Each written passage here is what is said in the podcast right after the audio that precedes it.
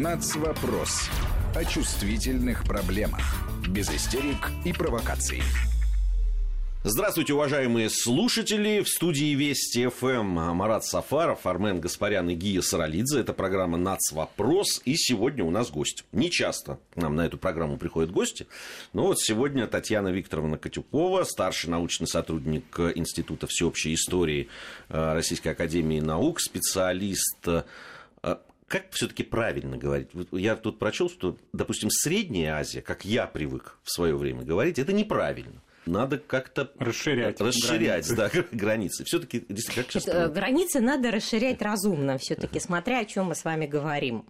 Э, на самом деле имеет право на существование термин Центральная Азия, которым сейчас пользуются, и термин Средняя Азия. Если вы помните, в советское время, говоря а, о республиках Средней Азии, мы да. еще говорили Республики Средней Азии и, и Казахстана. Казахстан, потому что вот Казахстан как-то вот он, он был не Средняя Азия, а вот если вместе с Казахстаном и еще вместе с территорией части Афганистана, китайским Туркестаном, некоторыми районами даже Южной Сибири, Монголии, то есть это очень большая география, вот тогда у нас получается с вами Центральная Азия, включая там наш Алтай, например, да, ну, все тот же Казахстан, и вот всю ту же Среднюю Азию, которую себя представляет Туркмения, Таджикистан, Узбекистан и Киргизия. Вот у нас такая получается большая Центральная Азия. Мы договорились поговорить о русском влиянии в Туркестане. Да, вот Туркестан в данном случае что подразумевает географически? Туркестан географически подразумевает, ну, как минимум три составные части, которые э, в силу там, ряда геополитических обстоятельств исторических в XIX веке, и, так сказать, эта ситуация сохраняется по сегодняшний день, получился разделенным между а, тремя большими государствами. Это русский Туркестан, так называемый, это вот эта самая Средняя Азия. Вот именно без Казахстана, потому угу. что это уже огромный степной регион, который к Туркестану не имеет никакого отношения.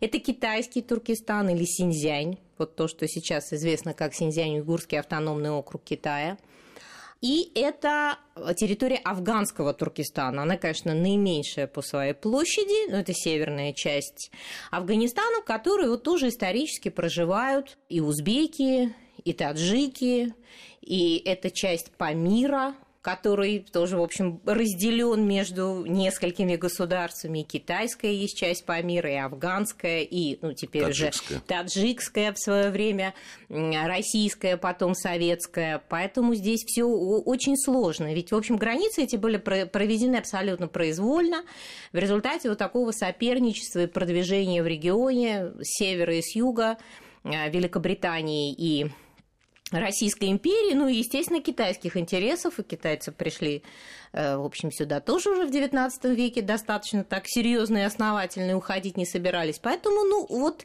эти народы, они очень многие вот те границы государственные, политические, административные, как в советское время мы говорили, относительно республик э, Средней Азии, ведь они же, собственно, произведены совершенно произвольно. Ну, вот всем известен уйгурский вопрос, да, огромный народ, не имеющий, в общем-то, как сказать, такой вот государственности. Таджики и узбеки, проживающие на севере Афганистана, в общем-то, тоже, как бы сказать, исконно, ментально, этнографически, они тяготеют вот к своим соплеменникам. Это как бы такой общий культурный пласт. Конечно, вот за там, эти 150 лет, когда эти народы, как сказать, развивались в рамках разной уже государственности и разных каких-то там социальных, общественных укладов, конечно, произошли изменения, но сохранился язык, сохранились какие-то совершенно базовые культурные вещи, так что это, в общем, в некотором смысле даже э, вот где-то трагично, я бы сказала, так уж если посмотреть на эту ситуацию, так подключив эмоции, ну, вот из песни слов не выкинешь. Вот. Да, ну, история есть да. история. Я коллег призываю присоединяться. Задам еще один вопрос, да. а то я так узурпировал. Пожалуйста. А, Татьяна Викторовна, если говорить там о русском Туркестане, а чем было обусловлено движение России в эту сторону? Ну, как у, так сказать, у огромной империи, которая, видимо, на тот момент еще не достигла предела и потолка вот этого своего некоторого, да, ресурса для расширения и освоения новых территорий, ведь Россия вся так сложилась, как, вот, как государство, да, за счет этого такого постоянного. Я бы вот как-то э, слово экспансия, я его боюсь, ну, какой-то вообще... Она вот, с отрицательной да, вообще я, я, не, согласен. я не люблю два слова, которые вот, может, на самом деле и не такие страшные, страшные, но настолько уже пропитаны этой отрицательной коннотацией. Это экспансия и колониализм.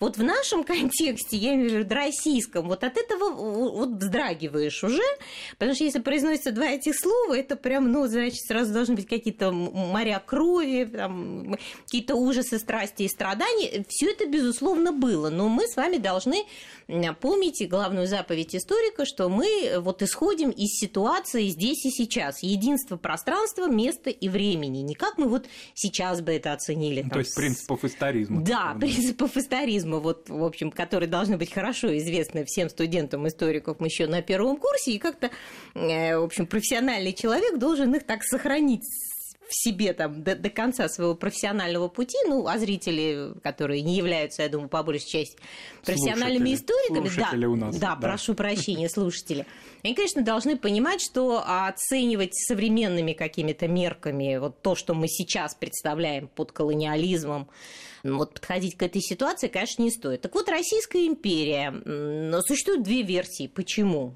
она двигалась в регион даже как просто два таких, если хотите, две научные школы э, вокруг этого возникли. Во главе одной такой традиции стоит все-таки постулат о том, что Россия экономически развиваясь, нуждалась в рынках э, сбыта, нуждалась в рынке сырья, особенно хлопок, это вот был тот самый эм, недостающий элемент э, развивающейся э, русской экономики, особенно после отмены крепостного права и всех вот известных проведенных комплекса реформ. Э, второй половины XIX века императора Александра II. Э, ну, как бы это одна часть э, взгляда. А второй взгляд, он такой сугубо геополитический, который говорит о том, что после поражения такого ну, прям вот трагического и болезненного в Крымской войне, или как она еще называлась, значит, да, вот эта восточная кампания, вот этой потери флота, ну, в общем, вот таком прям ну, откровенном геополитическом проигрыше Англии, России искала какого-то реванша. И надо было где-то так вот Англию уязвить. прищучить, уязвить, чтобы она прям поняла и ощутила, насколько вот это все может нрав... быть мне болезненно, вторая версия. болезненно и небезопасно. И, конечно, здесь вот э, то, что историки называют, э, так сказать, еще одним таким большим историческим явлением большая игра – это вот это соперничество России и Англии а, на Среднем и Центральном Востоке, вот здесь вот тоже проявилось, так сказать, в полной мере. Ну, мне кажется, что здесь все таки обе идеи должны как-то вот соединяться. Потому что вот в чистом виде оставлять э, там пальву первенства за экономической такой необходимостью и сбрасывать со счетов геополитику невозможно, как, в общем, впрочем, и наоборот. Я думаю, что вот слияние двух этих этих э, необходимостей для России. А, конечно же, проигрыш в войне он только подстегнул экономические, вот и без того имевшие место быть соображения еще в первой половине XIX века, и, в общем, русская дипломатия это демонстрирует, вот налаживание, попытки выстраивания нормальных, безопасных торгово-экономических отношений э, с ханствами э, Средней Азии, Бухарой, Хивой и Кокандом, и как бы обилие дипломатических контактов и обменов этими дипломатическими посольствами только говорят о том, что вот Россия нащупывала и искала подходы. Никто тогда не говорил ни о каких, так сказать, военных кампаниях, Решение это созреет вот уже позже. Именно когда вот этот проигрыш геополитический в Крымской войне, он, эм, видимо, не оставит, может быть, где-то даже и, и выбора другого развития, потому что а, здесь было понятно, что если сюда не придет Россия, то значит сюда придет Англия неизбежно. Несмотря на то, что Англия проиграла две англо-афганские войны, и преодолеть Афганистан как некую вот эту как бы зону такую, разделяющую ее владение в Индии и вот уже сказать, центрально-среднеазиатские ханства, Но, тем не менее, шансы у Англии все равно были очень высокими как-то вот наладить контакт с афганским эмиром, который пропустил бы через свою территорию. А как в регионе отнеслись э, к тому, что он становится сферой влияния Российской империи?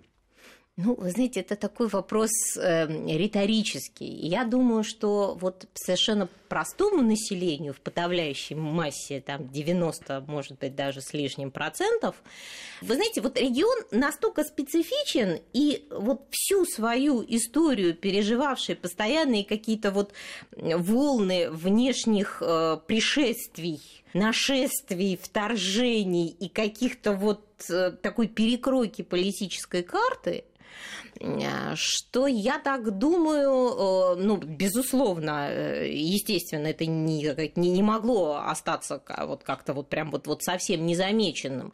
Но мне кажется, вот для населения все-таки всегда важнее был момент стабильности.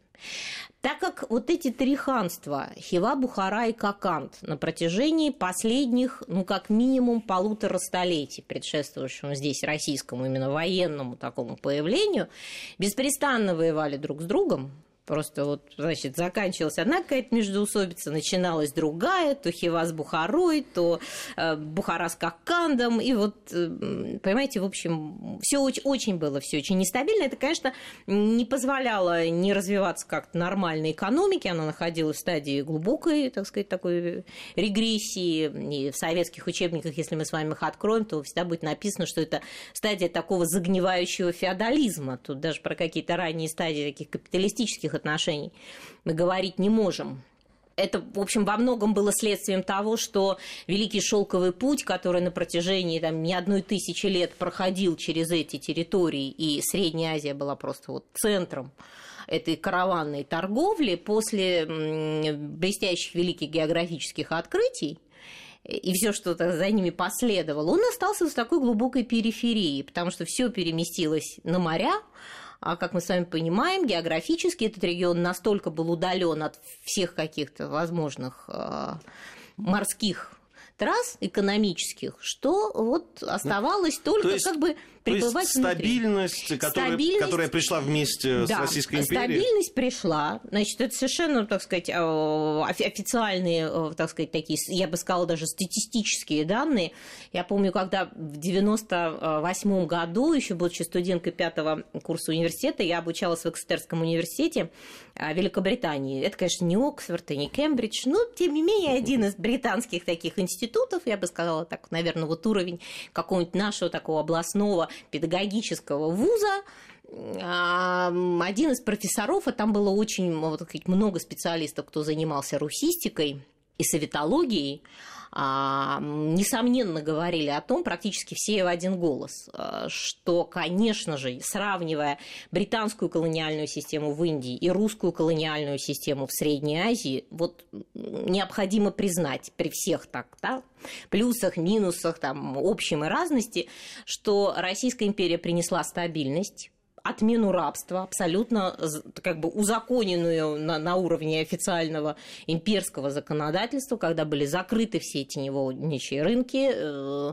и даже Бухара с Хивой, которые сохранили некоторую, так сказать, возможность такой политической самостоятельности, в общем, даже они как-то побаивались откровенно, а, чтобы эти рынки функционировать продолжали. Там что-то, конечно, какие-то, наверное, серые схемы, как мы сейчас с вами бы сказали, существовали, но откровенно откровенно этого, конечно, не делалось. Впервые в регионе появилась вот медицина в том смысле, в какой мы ее вот с вами сейчас понимаем. Регион впервые стал системно научно изучаться. Это ведь было огромное, гигантское белое пятно вот в центре огромного евразийского континента, о котором ничего никто не знал. При этом что... уникально, да, что изучаться стал чиновниками часто. Да, вообще русские чиновники в этом смысле, они, они, они были очень разные, как и сейчас у нас очень разные чиновники, но попадались такие, вы знаете, увлеченные самородки люди, которые, приезжая, не имея никакой специальной подготовки, там, востоковедной, языковой, какой-то там исторической, этнографической и прочей, археологической, они вдруг становились такими энтузиастами, краеведами, которые, ну, вот просто, ну, их вклад в развитие науки и вот краеведение и, исто- и изучение истории этого региона переоценить до сегодняшнего момента вот совершенно невозможно. А что в виду? Вы, Это вот такая вынужден вот аура? прервать вас, друзья, потому что время новостей подошло. На нашей радиостанции новости – это святое, потому что мы информационная станция. Но я напомню, что Татьяна Катюкова, старший научный сотрудник э, Института всеобщей истории э, Российской Академии Наук, у нас сегодня в гостях. Это программа «Нацвопрос». Сразу после новостей мы продолжим. Нацвопрос. О чувствительных проблемах. Без истерик и провокаций.